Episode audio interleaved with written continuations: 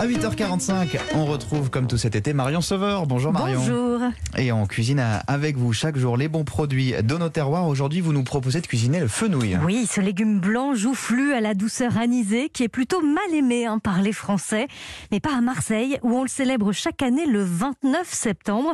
C'est le jour où, paraît-il, il faut le ramasser ce fenouil parce qu'il commence juste à sécher.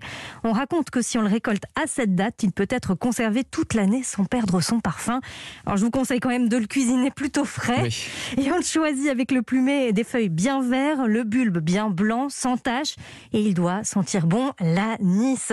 Petite astuce d'ailleurs pour enlever son amertume, il suffit de retirer son cœur quand Et on alors, cuisine. Comment vous nous proposez de le cuisiner ce matin Eh bien, l'été c'est agréable en salade, mais pour que tout monde se mette à aimer ce fenouil, j'avais envie de le proposer pour plus de gourmandise d'ailleurs farci.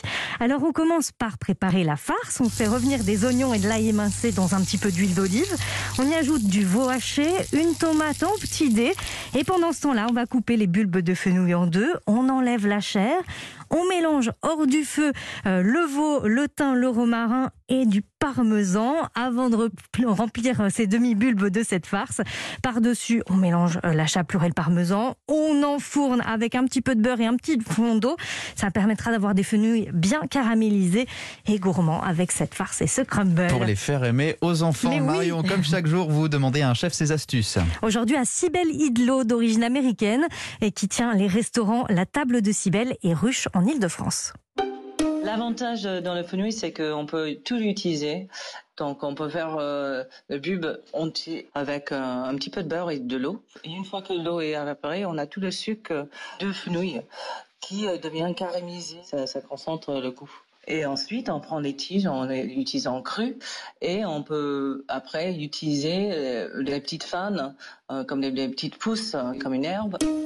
Et on récupère tout.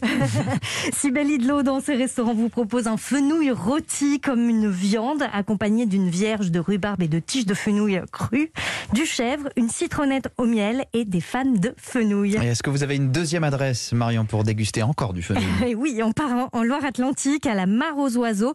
Le chef étoilé Éric Guérin travaille le fenouil en dessert.